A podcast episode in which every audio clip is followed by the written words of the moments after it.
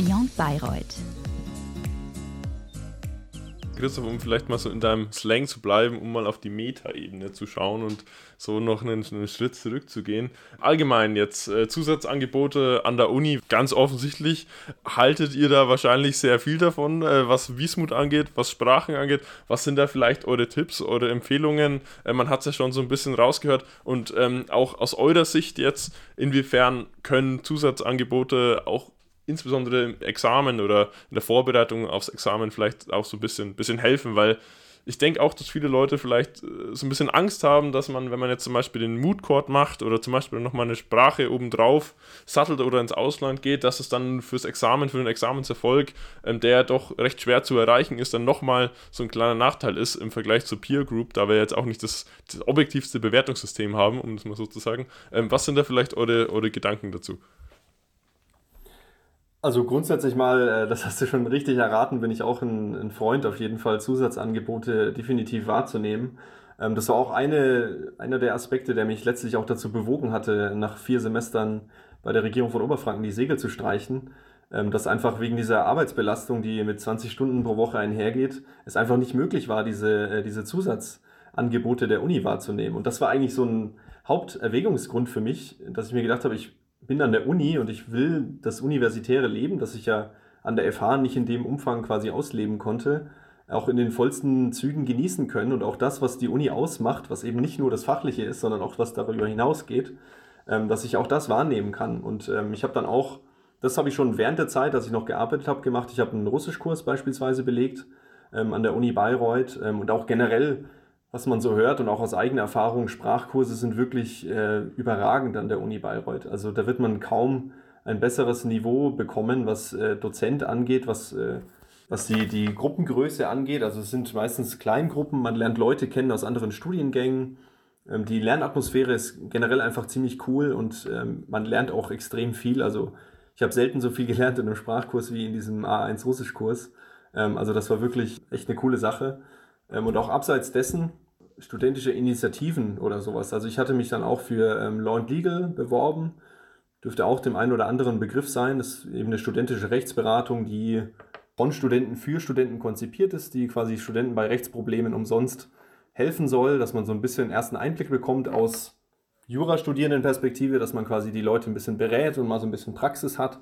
Und für die Leute, die diese Beratung in Anspruch nehmen, ist es natürlich einfach unkompliziert und entspannt äh, mit quasi ja, Gleichaltrigen über die Probleme des Alltags so ein bisschen zu sprechen, mietrechtliche Probleme und so weiter. Also auch das quasi ist eine, eine, eine coole Sache, die jetzt nicht zwingend ein universitäres Zusatzangebot ist, das direkt von der Uni zur Verfügung gestellt wird, die aber mit der Uni zusammenhängt. Also man äh, hat halt viele coole junge Leute, die an so einer Uni rumlaufen ähm, und da gibt es dementsprechend auch coole Initiativen ähm, und man sollte auf jeden Fall einfach mal schauen, was, was taugt einem denn, also was kommt denn in Betracht, was man was man so machen will, was irgendwie mit diesem Uni, mit der Uni an sich irgendwie zusammenhängt. Das können Sprachkurse sein, das können auch Sportangebote sein. Ähm, auch das fand ich ziemlich cool. Also ich habe auch mehrere Sachen ähm, einige Semester lang belegt, also dass ich da eben Basketball zum Beispiel gespielt habe oder sowas. Da lernt man auch wieder Leute kennen ähm, aus anderen Studiengängen, was ja so ein bisschen fehlt. Ich meine, klar ist Bayreuth eine Campus-Uni, aber trotzdem hat man so ein bisschen eine, eine Zentrierung auf die eigene Fakultät. Ähm, und dem entgeht man so ein bisschen dadurch, dass man diese Zusatzangebote wahrnimmt. Also gerade für diesen sozialen Aspekt ähm, ist es eine sehr coole Sache. Ähm, was das Examen angeht, klar, jetzt abseitige Sprachkurse sind natürlich von geringerer Relevanz, äh, was äh, das Examen betrifft. Aber gerade die Arbeit bei Law Deagle, würde ich sagen, hat schon natürlich einen gewissen Examensbezug. Also man setzt sich ja hauptsächlich mit mietrechtlichen Aspekten auseinander und generell ähm, setzt man sich damit auseinander, wie formuliert man eigentlich so einen juristischen Schriftsatz. Wenn man jetzt nicht das fürs erste Examen braucht, dann jedenfalls fürs zweite Examen, dass man quasi Schriftsatztechnik beherrscht, dass man so einen Schriftsatz gut formulieren kann. Und von daher ist schon eine, eine gewisse Examensnähe gegeben. Und ich bin auch der Meinung, es sollte nicht alles auch die Zusatzangebote sollten nicht danach gewählt sein, ob Examensnähe besteht, sondern spezifisch sich so ein bisschen davon zu verabschieden, weil man wird ja oft genug im Jurastudium mit dem Examen konfrontiert dass man mal auch ein bisschen was anderes macht, was irgendwie nicht mit dem Examen zu tun hat und einfach mal ein bisschen out of the box denkt, sage ich mal. Genau, da war ich auch nochmal weiter. Also Sprachkurse habe ich, äh, kann ich zu den Bayreuther nichts sagen. Ich habe tatsächlich in Würzburg welche gemacht. Da habe ich nochmal Arabisch-Sprachkurs gemacht. Das war auch sehr cool.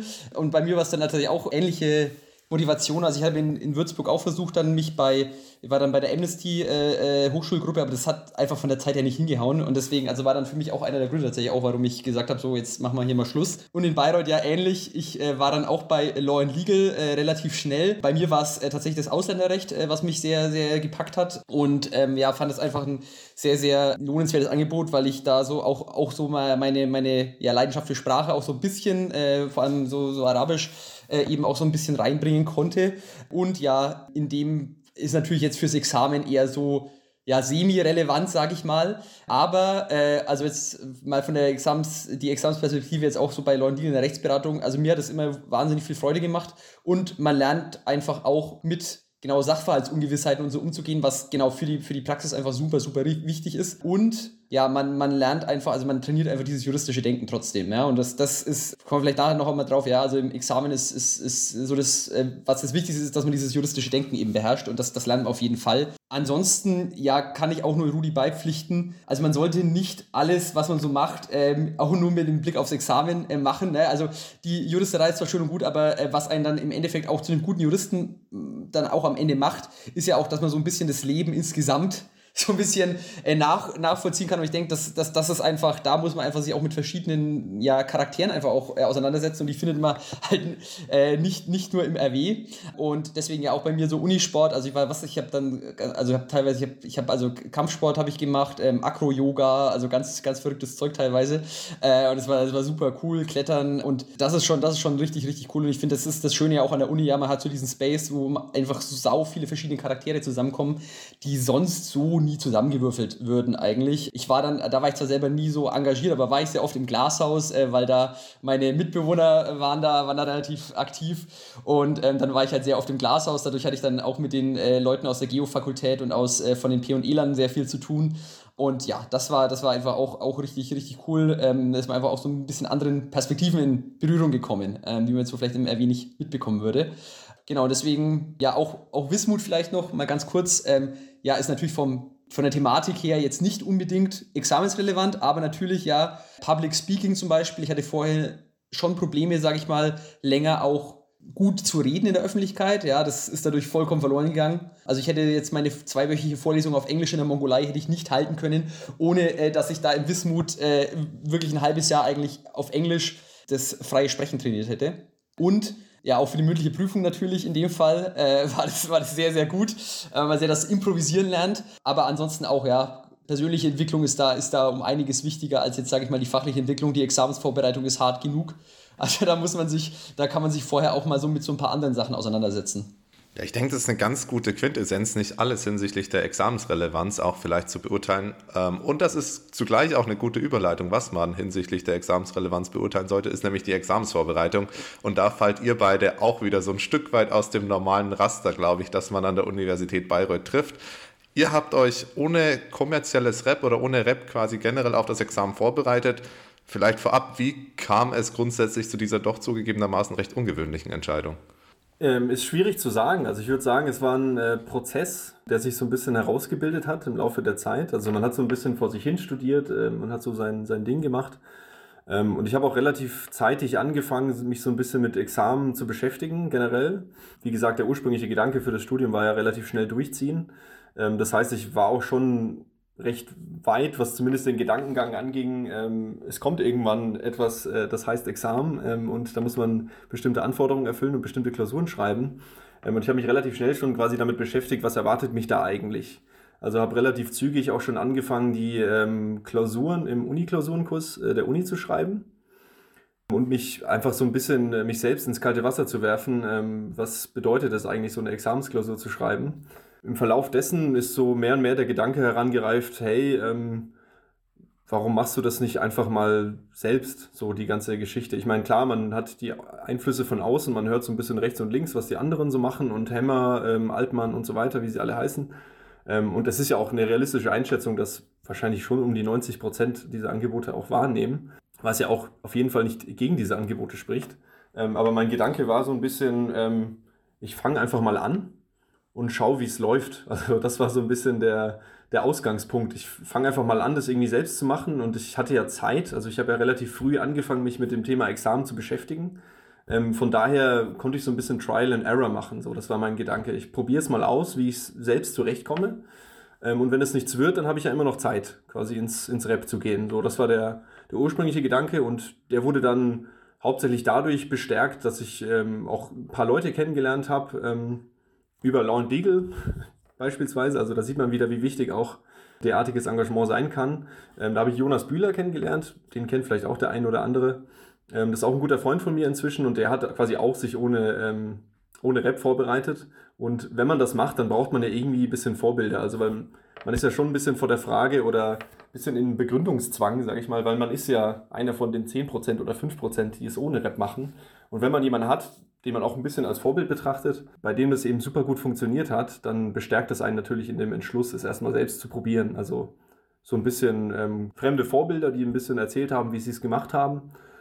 Ähm, und einfach zu sehen, es geht. Es geht sogar sehr gut mit eigenständiger Vorbereitung. Das war für mich dann quasi eigentlich der, der Tipping Point, sage ich mal. Der, der endgültige Entschluss ist eigentlich dann äh, herangereift, dass ich zumindest erstmal bis zu meinem ersten Versuch, bei dem es zum Glück auch geblieben ist, ähm, es erstmal alleine probiere und wenn es nicht funktioniert, dann äh, mache ich irgendwie noch Rap. Aber ähm, genau, der endgültige Entschluss kam dann dadurch, dass ich halt gesehen habe, es gibt Leute, die ich auch eben durchaus als, als also insbesondere fachliche oder auch teilweise persönliche Vorbilder betrachte, die ähm, ähm, das auch so gemacht haben, die damit auch gut gefahren sind. Das war für mich so die, die Bestätigung. Also der Beschluss ist so ein bisschen im Verlauf der Zeit herangereift. Die endgültige Bestätigung ähm, oder der endgültige Entschluss kam dann quasi als ich gesehen habe, dass es andere Leute auch gemacht haben. Und natürlich zusätzlich noch dazu, ähm, dass ich halt gesehen habe, es läuft ganz gut. Also ich habe die hauptsächlich mich an den äh, Ergebnissen orientiert, die ich in den Uniklausuren geschrieben habe, habe halt geschaut, wie läuft es da so. Das hat halt überwiegend dann so meinen Vorstellungen entsprochen, was ich mir auch als Ziel gesetzt hatte. dann dachte ich mir, okay, das scheint ja ganz gut zu funktionieren, auch ohne Rap. Deshalb probiere ich es einfach mal. Also bei mir war es äh, schon so ein bisschen früher, habe ich mir schon sehr fest vorgenommen, dass ich es ohne Rap machen werde. Ich habe es am Anfang schon mal gesagt, also ich kann das irgendwie, oder ich habe da so einen ziemlichen Drang dazu, wenn mir jemand irgendwas erzählt, dass ich das so und so zu machen habe, dann löst es in mir ziemlich einen Widerwillen aus. Ähm, und deswegen habe ich gedacht, ja, ich, werd, ich will das halt einfach in, in meiner eigenen Freiheit irgendwie gestalten. Und ich hatte da nicht so Lust drauf, dass mir jemand sagt, im Endeffekt, was ich zu lernen und nicht zu lernen habe, äh, weil ich auch wusste, dass ich halt ganz anders lerne als viele andere. Ja, ich wusste zum Beispiel, bei einigen Themen, die fallen mir super leicht, die anderen super schwer fallen und andersrum. Also ich konnte noch nie irgendwie so ein Lehr Lehrbuch oder das Skript von vorne bis hin durcharbeiten. Ich bin, ich muss immer von Lehrbuch zu Kommentar zu Urteil zu Aufsatz und zurückspringen und quer und durcheinander. Deswegen sieht mein Tisch auch meistens, äh, sah auch meistens ziemlich wild aus in der Examensvorbereitung. Und ich bin einfach kein guter auditiver Lerner. Also ich, ich kapiere nur oder ich wusste, ich nehme nur von den wenigsten Veranstaltungen wirklich viel mit. Die habe ich mir dann ausgesucht und so ist es dann bei mir im Endeffekt, ähm, war das relativ schnell klar. Ähm, und ich habe auch so ein paar Bücher gelesen, so, äh, ich habe schon gesagt mal, äh, Einführung in das juristische Lernen, die so ein bisschen diese Eigenständigkeit eben äh, betont haben dadurch wurde ich dann da eigentlich noch mehr, mehr drin bestärkt und ähm, ja auch wieder, auch wieder lustige, äh, durch den Wismut, äh, das ist eigentlich, ich glaube, Rudi und ich haben uns dann auch über den Freund, der den Wismut mitgemacht hat, kennengelernt und haben dann eben so äh, gesagt, ja, mach mal eine Lerngruppe. Das war für mich dann auch noch eine, eine ganz, ganz entscheidender Punkt, dass ich gesagt habe, okay, ich mache das nicht alleine, ähm, sondern da gibt es halt eine Lern, wir machen halt eine Lerngruppe, man hat da so ein bisschen geteiltes Leid und dann war für mich die Entscheidung eigentlich relativ klar, weil ich gewusst habe, ich muss einfach so meine eigenen Schwerpunkte setzen, ich muss mein eigenes Ding durchziehen. Ich für mich persönlich kann kein vorgefertigtes Ding irgendwie machen. Um äh, mal wieder die nächste Vorlage aufzunehmen, Christoph. Also du meintest ja, dein Tisch sah so ein bisschen wild aus. Um äh, ja seine eigene Examensvorbereitung vielleicht nicht so ganz so wild zu gestalten wie deinen eigenen Tisch, neben der Lerngruppe jetzt, was habt ihr vielleicht äh, noch für Tipps, wie das gelingen kann? Oder was muss man hierbei unbedingt beachten? Rudi, du meintest ja, das ist alles ein bisschen Trial and Error. Äh, was sind eure Ergebnisse aus der empirischen Studie Examensvorbereitung? Also das Wichtigste, was ich jetzt äh, erstmal beisteuern kann, also vor allem aus der Perspektive der, der eigenständigen Examensvorbereitung, ist erstmal, dass man sich überhaupt im Klaren darüber ist, was muss man eigentlich lernen. Also was ist eigentlich der Stoff, den man beherrschen muss und äh, was davon, auch bei realistischer Einschätzung, beherrscht man schon und was noch nicht. Also man muss ein relativ gutes äh, Bild von sich selbst haben, sage ich mal, auch ein, ein realistisches, nicht zu positives, nicht zu negatives Bild von der eigenen ja, Leistungsfähigkeit oder dem eigenen Lernstand aktuell, was man denn eigentlich so kann und was man nicht kann. Ähm, und das kann auch schon durchaus einiges an Zeit beanspruchen. Also das quasi als Vorwarnung. Die, die Anfangszeit der eigenständigen Examensvorbereitung, die ist natürlich davon geprägt, ähm, dass man sich erstmal den Weg bahnen muss, wie mache ich es dann eigentlich, wenn ich es nicht wie alle anderen mache. Und das kann ja auch durchaus sehr individuell sein.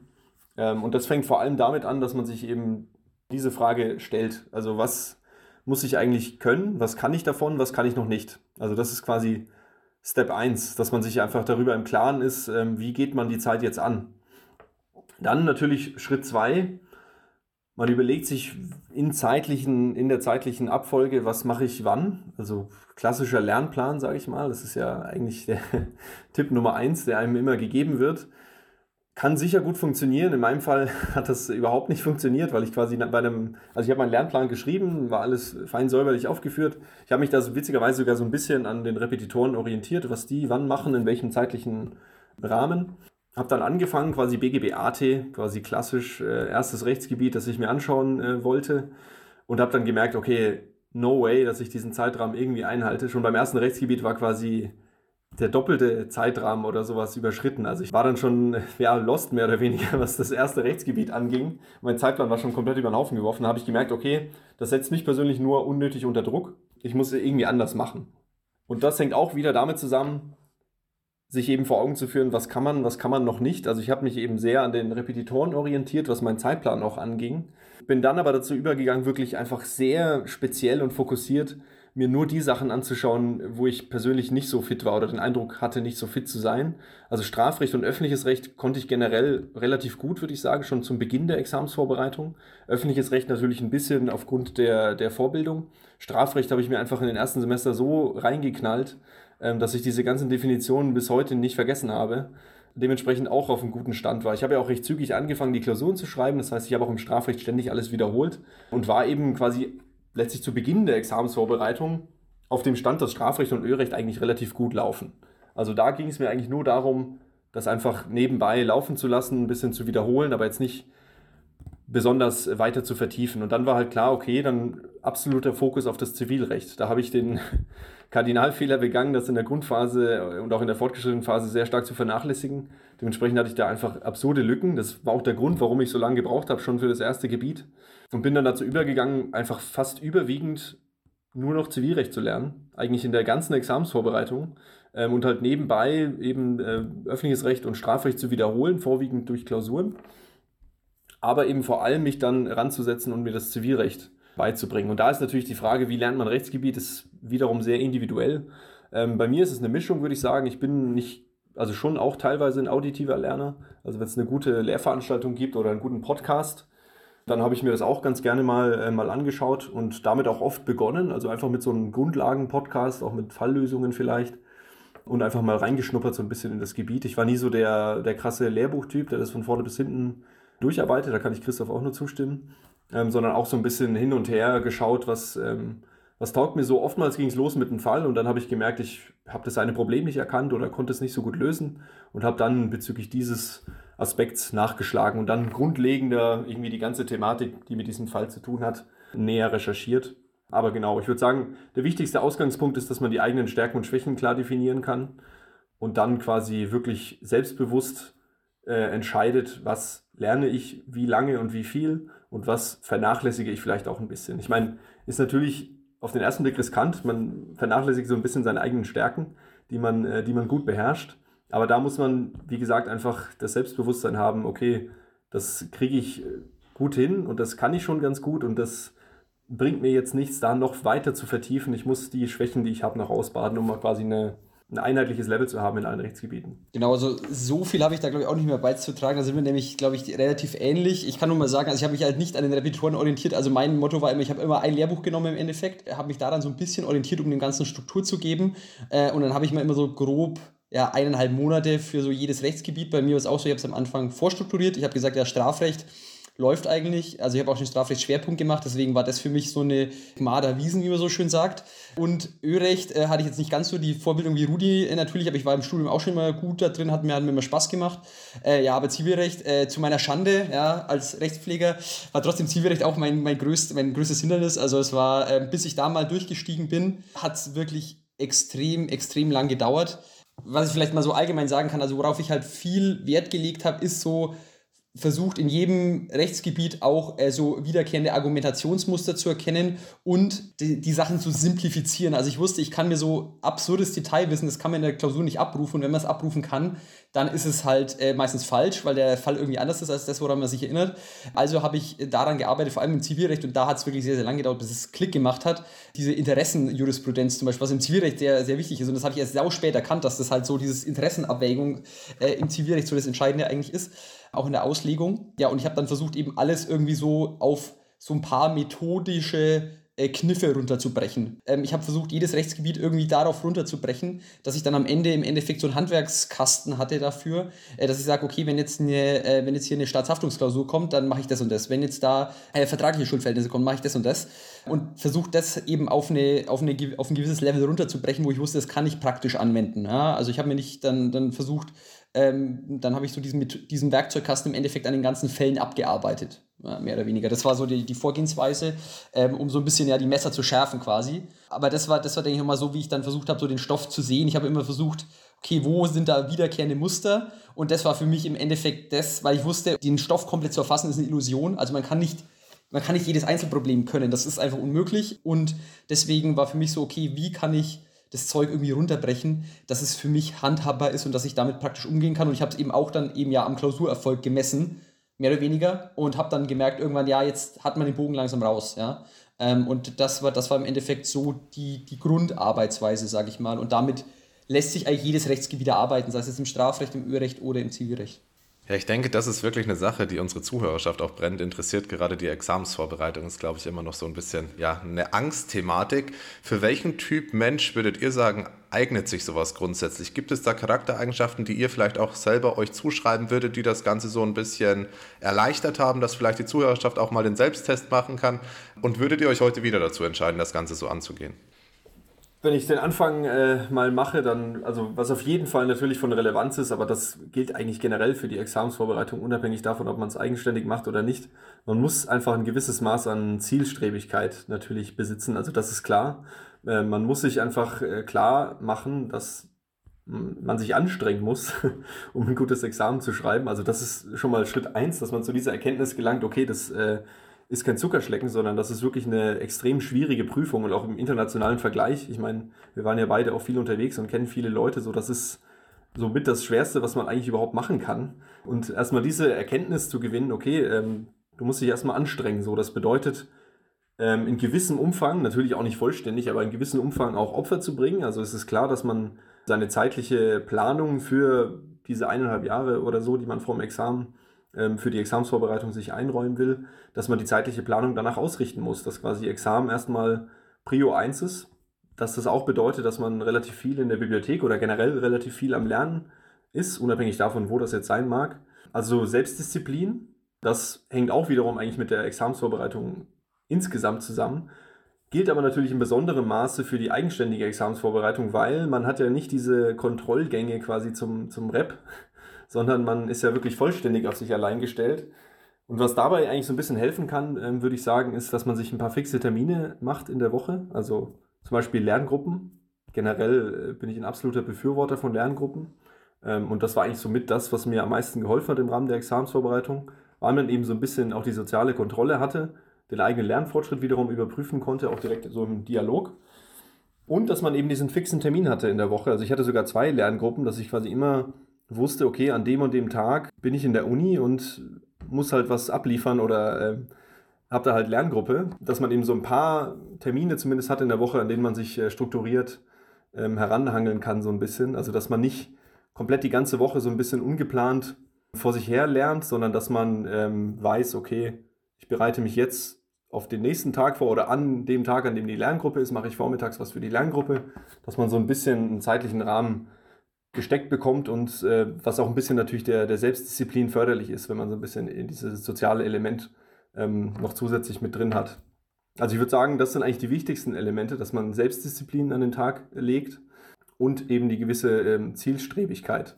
Was vielleicht noch ähm, ein zusätzlicher Faktor ist, der ähm, hinzukommt, ist auch, dass man ein gewisses Maß an Selbstbewusstsein mitbringt. Also ich würde schon sagen, dass die Examensvorbereitung, die eigenständige, ähm, vor allem dann geeignet ist, wenn man eben in der Lage ist, sich äh, auch komplexere Themen selbst erschließen zu können. Also, dass man sich das auch zutrauen muss, dass man es schafft, dass wenn, auch wenn einem das niemand erklärt, dass man es gut verstehen kann und auch gut sich selbst erschließen kann, wie man jetzt gewisse Rechtsprobleme oder gewisse Rechtsgebiete durchdringt. Also man muss auch ein gewisses Maß an Selbstbewusstsein mitbringen und auch wissen natürlich, ähm, wie der realistische Einschätzung, was ich ja vorhin schon gesagt hatte, was kann man und was kann man nicht. Also auch so eine realistische Selbsteinschätzung, die damit zusammenhängt. Also realistische Selbsteinschätzung, Selbstbewusstsein, Disziplin und äh, Ehrgeiz.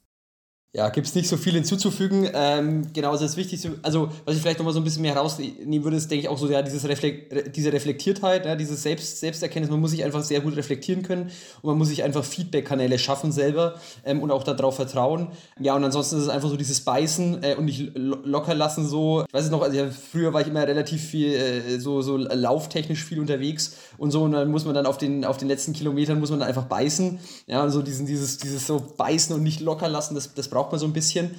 Also ich würde es mal so auch wenden, ähm, diese ganzen Sachen braucht man später im Job auch mal, wenn man Verantwortung übernimmt und äh, ja, sondern vor allem zum Beispiel auch dieses komplexe Probleme selber bewältigen, ja, dass man sich das zutraut, aber danach weiß man auch, dass man es kann.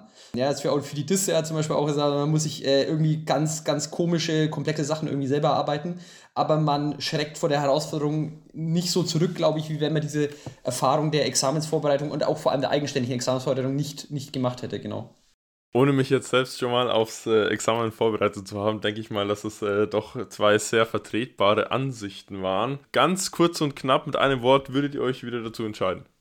Ja, definitiv. Also es war alles, äh, was ich mir vorgestellt habe, so ein bisschen und eigentlich noch mehr. Also es war eine sehr gewinnbringende Zeit, die auch so ein bisschen, was Christoph schon angedeutet hatte, glaube ich, auch für, den, für das weitere Fortkommen ähm, wirklich was gebracht hat. Also dass man einfach über sich selbst so ein bisschen hinausgewachsen ist, sage ich mal, ähm, dass man sich selbst äh, komplexe Dinge auch beibringen kann, was ja natürlich auch insbesondere im Rahmen der, der DIS dann ähm, von Relevanz ist und auch, glaube ich, später im Berufsleben einfach nie schaden kann, wenn man diese Attribute, die für die Examsvorbereitung relevant sind, wenn man die eben für einen sehr langen Zeitraum mal durchhalten konnte. Kann auch nur sagen, ja, äh, jederzeit wieder war, war genau das, was ich mir vorgestellt habe. Ja, also perfekt, das freut uns doch sehr zu hören. Äh, was es mit dem einen Wort angeht, äh, üben wir noch. Also da erinnert ihr mich persönlich an äh, mich in der Zivilrechtsklausur letztens. Aber äh, Bearbeitervermerk lesen, gell, da wäre, Rudi, wie gesagt, da wäre mal so eine Klausurtechnik-Geschichte schon mal gut. Aber gut, eine, an einer Sache muss die Uni Bayreuth ja arbeiten. Eine andere Sache, an der die Uni Bayreuth schon gearbeitet hat, ist äh, ja ihre Studenten und Studentinnen bei der selbstständigen Examensvorbereitung zu unterstützen. Es gibt ja äh, seit neuestem auch gebrandet die Examitage. Äh, da würde es uns mal interessieren, was ihr eigentlich von der Examitage als Rap-Ersatz haltet.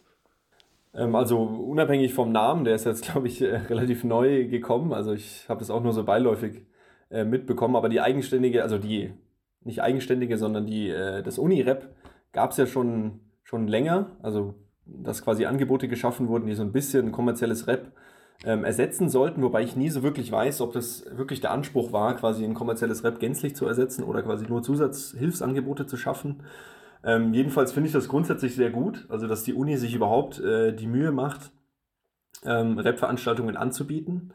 Es ist eine absolute Typsache. Das Problem, das vielleicht ein bisschen damit einhergeht, mit der, mit der ähm, Examensvorbereitung durch das Unirep ist die Tatsache, dass es oft von denselben Dozentinnen und Dozenten gehalten wird, die auch die jeweiligen Grundvorlesungen halten. Ähm, also wenn man quasi im Grundstudium oder bei irgendeiner anderen Vorlesung mit dem ähm, Professor oder der Professorin nicht zurechtgekommen ist, dann ist es halt ein bisschen ungünstig, dass man auch im Rahmen der Examensvorbereitung letztlich wieder damit konfrontiert ist und ähm, ja, dann eben schauen muss, ähm, ob das einem taugt.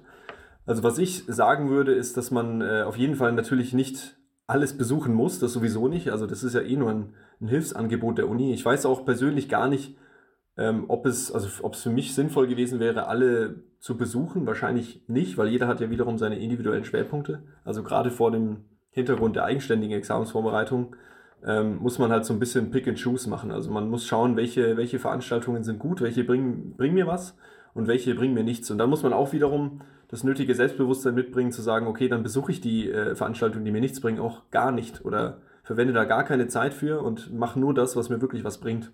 Ähm, und vor dem Hintergrund ist das Angebot auf jeden Fall zu begrüßen. Also ich finde, ähm, ich hatte auch einige sehr gute ähm, Veranstaltungen im Rahmen dieses Unireps. ähm, die mir auch wirklich was gebracht haben fürs, ähm, fürs, für die Examensvorbereitung. Also ich meine, gerade das Strafrechtsexaminatorium von äh, Herrn Professor Valerius war ja nahezu legendär. Also die Uni ähm, gibt sich da schon Mühe und es ist auch schön zu sehen, dass ähm, und das Branding trägt ja quasi auch gewissermaßen dazu bei, dass die, dass die Uni was tun will, um auch ein bisschen ähm, on the map zu sein, was die, was die Examensvorbereitung angeht. Dass man sieht, okay, die Uni macht was, die Uni bemüht sich, ähm, geht auch ein bisschen auf die Wünsche der Studierenden ein und bietet immer mehr Veranstaltungen, die so ein bisschen damit ähm, zu tun haben.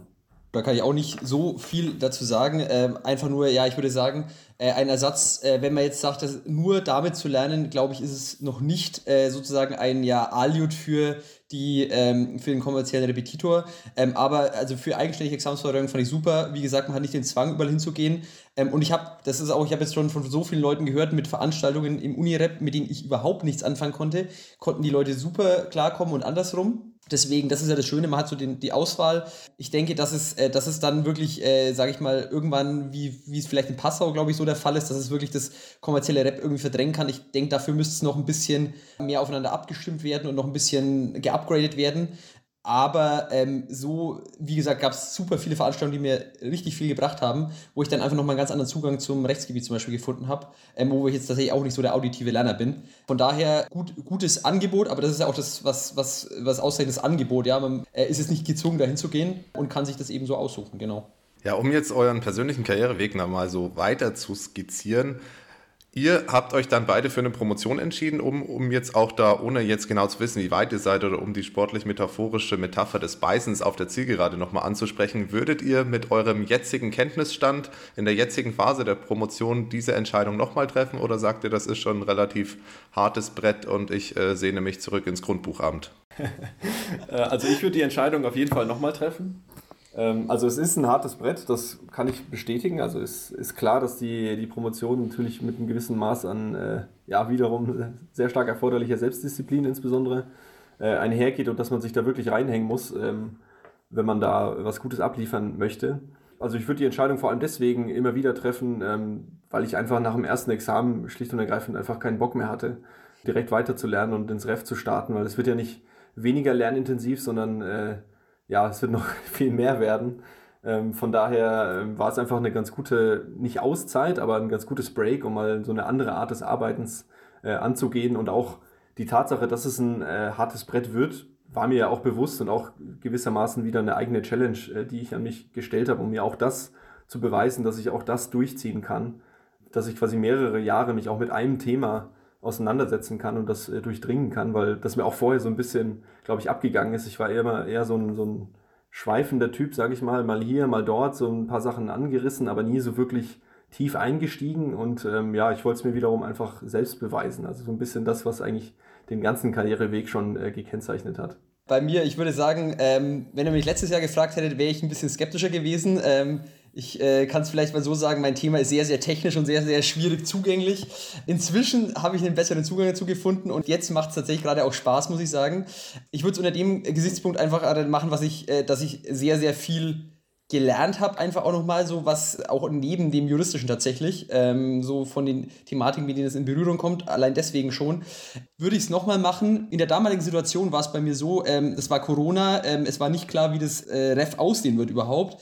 Bei mir war es auch so, ich war äh, nach dem ersten Examen also wirklich fertig mit der Welt, ich wollte keine Klausur mehr schreiben gerade und von daher in der damaligen Situation war es auf jeden Fall das Richtige und das würde ich auch sagen, also ob es eine richtige oder eine falsche Entscheidung ist, na, das, das, das, das gibt es einfach nicht. Man muss so in der jeweiligen Situation, wie man in seinem Leben gerade steht, so, muss man einfach schauen, was passt gerade und dann äh, entscheidet sich das auch manchmal durch Zufälle. Also wie gesagt, bei mir war es, wenn Corona nicht gewesen wäre, wäre auch möglich gewesen, dass ich gleich ins Ref gegangen wäre, um zu sagen, ja, ich ziehe es jetzt gerade durch und habe alles gleich hinter mir.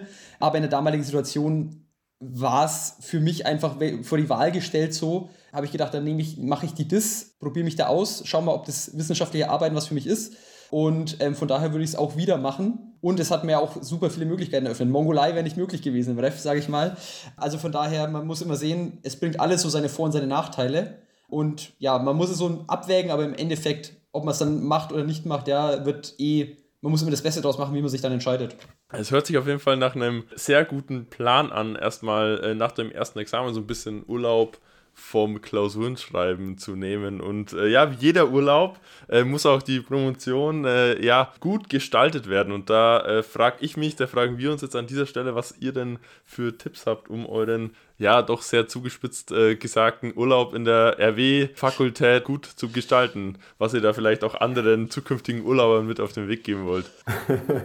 also gut, es mag vielleicht ein bisschen übertrieben sein, das als, äh, als Urlaub zu bezeichnen, aber ähm, ich verstehe, was du meinst. aber ich würde sagen, das Wichtigste, also der wichtigste Tipp, den man wahrscheinlich auch so weitergeben kann, ist, man muss sich wirklich, also ist zumindest meine Meinung, mit seinem Thema einfach identifizieren können.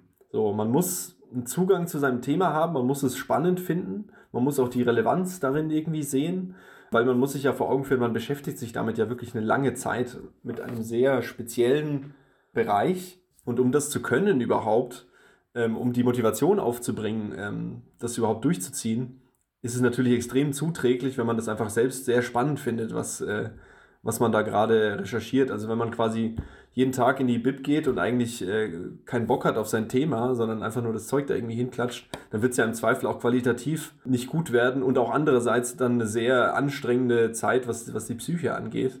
Ähm, also wenn man Lust auf sein Thema hat und das spannend findet, und das ist für mich eigentlich der ausschlaggebende Punkt gewesen. Also ich habe quasi eigentlich schon bevor ich angefangen habe am Lehrstuhl Themen gehabt, die mich interessiert hätten, wo ich wusste, okay, das kann man vielleicht auch im Rahmen einer Dissertation bearbeiten ähm, das finde ich spannend und das war für mich quasi schon die Grundbedingung. Wenn ich kein spannendes Thema äh, gehabt hätte, wäre für mich von vornherein klar gewesen, mache ich nicht. Also diese Selbstidentifikation mit dem Thema, ähm, dass man das spannend findet und sich auch eben vorstellen kann, dass dann auf diesen ähm, durchaus harten, äh, nicht wirklich urlaubsähnlichen Weg ähm, auch durchziehen zu können, ähm, das ist wahrscheinlich so der, der, Wesen, also das, der wichtigste Aspekt. Ja, bei mir war es vielleicht so, so ein bisschen anders. Also ich bin noch nicht mit dem, äh, mit dem der Vorstellung reingekommen, was wäre für mich ein spannendes DIS-Thema. Äh, das hat auch bei mir relativ lang gedauert. Ähm, und ich, wie gesagt, mein Thema sehr technisch, also man braucht eine sehr, sehr lange Zeit, bis man dann Zugang findet. Das heißt, ich konnte lange oder einige Zeit nicht so wirklich mit diesem Gefühl in die Bib gehen. Aber was wichtig war, so der, der ganze tatsächliche Hintergrund dafür hat mich schon sehr interessiert. Also es gab schon Anknüpfungspunkte davon, wo ich sage, okay, das will ich wirklich verstehen. Ähm, und ich habe wirklich auch einen Anreiz dafür, das, das dann durchzuziehen. Und ja, ich habe dann im Endeffekt auch nochmal, äh, um in den Zeiten, wo es vielleicht ein bisschen frustrierend ist, also ich habe dann viel Law and Legal gemacht, ich habe dann den Standardleitung für ähm, Ausländerrecht gemacht, ähm, habe mich da sonst noch sehr, sehr engagiert und habe dann ja äh, im Endeffekt dann noch die anderen Sachen von der Uni so ein bisschen wahrgenommen. Also muss halt immer schauen, wie jetzt gerade auch die Lage ist, sage ich mal. Jetzt gerade zum Beispiel habe ich so meine ganzen Engagements so ein bisschen zurückgefahren, weil eben jetzt gerade auch das jetzt macht es Bock, jetzt, jetzt geht es auch, man muss halt schauen, okay, was brauche ich im Endeffekt, um mich da zu motivieren. Das ist gar nicht so unterschiedlich von der Examensvorbereitung, man hat halt nicht so diesen, diesen, diesen groß, diesen krassen Druck, aber man muss sich trotzdem irgendwie was schaffen, damit man sich motivieren kann im Endeffekt und äh, schauen, dass man halt ja da irgendwie trotzdem mit einem gewissen Maß an Lust rangeht, ja. Um jetzt quasi abschließend euch nochmal eine Bühne zu geben. Rudi, wir haben rausgehört, für dich geht es ja vielleicht sogar in die wissenschaftliche Laufbahn. Äh, Christoph, du warst schon im Audimax in Ulaanbaatar gestanden. Jetzt habt ihr hier nochmal die Chance, quasi im Podcast eure Weisheiten zum Besten zu geben. Gibt es eine Sache, die ihr vielleicht unserer Zuhörerschaft noch mit auf den Weg geben möchtet? Ich glaube, die, die grundsätzliche Aussage, die eigentlich von beiden von uns wahrscheinlich äh, kommt, was wir auch eigentlich im Podcast wahrscheinlich schon an mehreren Stellen angedeutet haben, ist einfach, sich eine gewisse Neugier zu bewahren. Das betrifft sowohl äh, das Fachliche, also im juristischen Bereich, das betrifft aber auch und insbesondere die Bereiche, die darüber hinausgehen. Also dass man schaut, was interessiert einen im Leben generell, ähm, nicht nur fachlich, sondern auch, welche Sprachen interessieren mich, welche Kultur interessiert mich, welche Sportarten interessieren mich, das kann ja alles Mögliche sein. Ähm, aber einfach, dass man neugierig äh, durchs Leben geht und äh, nicht so ein, ja, Jura-Roboter wird, sage ich mal, ähm, sondern einfach mit offenen Augen ein bisschen äh, durchs Leben geht und auch mal neue Dinge vielleicht auch ausprobiert, äh, immer wieder ähm, und schaut, was gefällt mir eigentlich. Vielleicht gefallen mir auch Sachen, ähm, wo ich es am Anfang vielleicht gar nicht gedacht hätte. Also ich habe jetzt auch erst vor eineinhalb Jahren oder zwei Jahren beispielsweise mit dem Tennis angefangen, also auch wieder was ganz Neues letztendlich. Ähm, und ja, finde das auch richtig cool jetzt und gehe da so ein bisschen darin auf, dass man äh, wieder was Neues gefunden hat, was man, was man cool findet und dass man einfach ja, flexibel bleibt, neugierig bleibt ähm, und ja, geistig als auch körperlich ähm, nicht verarmt. genau, kann ich mich nur anschließen. Ähm, man sollte einfach ja äh, auch so schauen, dass man einfach äh, vielseitig unterwegs ist, ähm, ja, sich, ähm, sich selber das Leben interessant macht im Endeffekt und dass man vor Herausforderungen insgesamt nicht zurückschreckt, ähm, sondern sie, sie, sie annimmt und ähm, dann ja sich auch zutraut, dass am anderen Ende irgendwas Gutes bei rumkommt. Und genau, ich denke, das ist, das ist nicht nur auf Jura anwendbar, das ist auf jeden anderen Lebensbereich auch anwendbar. Ähm, und ich denke, das ist, das ist das wichtigste Selbstbewusstsein und so ein bisschen Risikobereitschaft und dann kann eigentlich gar nicht mehr so viel schief gehen. Ja, perfekt. Das sind noch überragende abschließende Worte. Ihr habt uns natürlich unseren Nachmittag und unseren Abend mittlerweile auch sehr interessant gemacht. Also vielen Dank dafür. Und äh, in diesem Sinne äh, möchten wir euch jetzt auch in die Freizeit wieder verabschieden. Vielleicht zum Tennis, äh, vielleicht zum, zum Sport, who knows. Macht es gut und wir sehen uns. Spätestens dann im RW-Café, beziehungsweise der BIP. ja, ciao, vielen Dank. Ciao. Beyond Bayreuth